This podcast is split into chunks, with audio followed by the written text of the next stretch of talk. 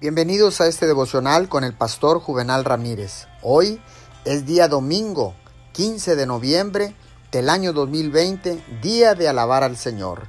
La palabra dice en Primera de Pedro capítulo 5 versículo 8, practiquen el dominio propio y manténganse alerta.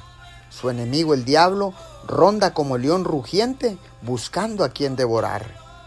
La iglesia de Dios es un ejército lucha contra fuerzas invisibles de maldad. El pueblo de Dios forma un ejército que pelea para establecer su reino en la tierra. Su meta es destruir la soberanía de Satanás y sobre sus ruinas establecer el reino de Dios. La vida entera de un soldado cristiano depende de una vida de oración. Sin oración, a pesar de todo lo demás que tenga, la vida del soldado cristiano será débil e ineficaz. Sin oración es presa fácil para sus enemigos espirituales. Oremos, amado Padre Dios, no quiero ser un blanco fácil para el enemigo. Ayúdame a tener dominio propio, a estar alerta y acudir siempre a ti, porque tú renuevas mis fuerzas. En el nombre de Jesús, amén y amén.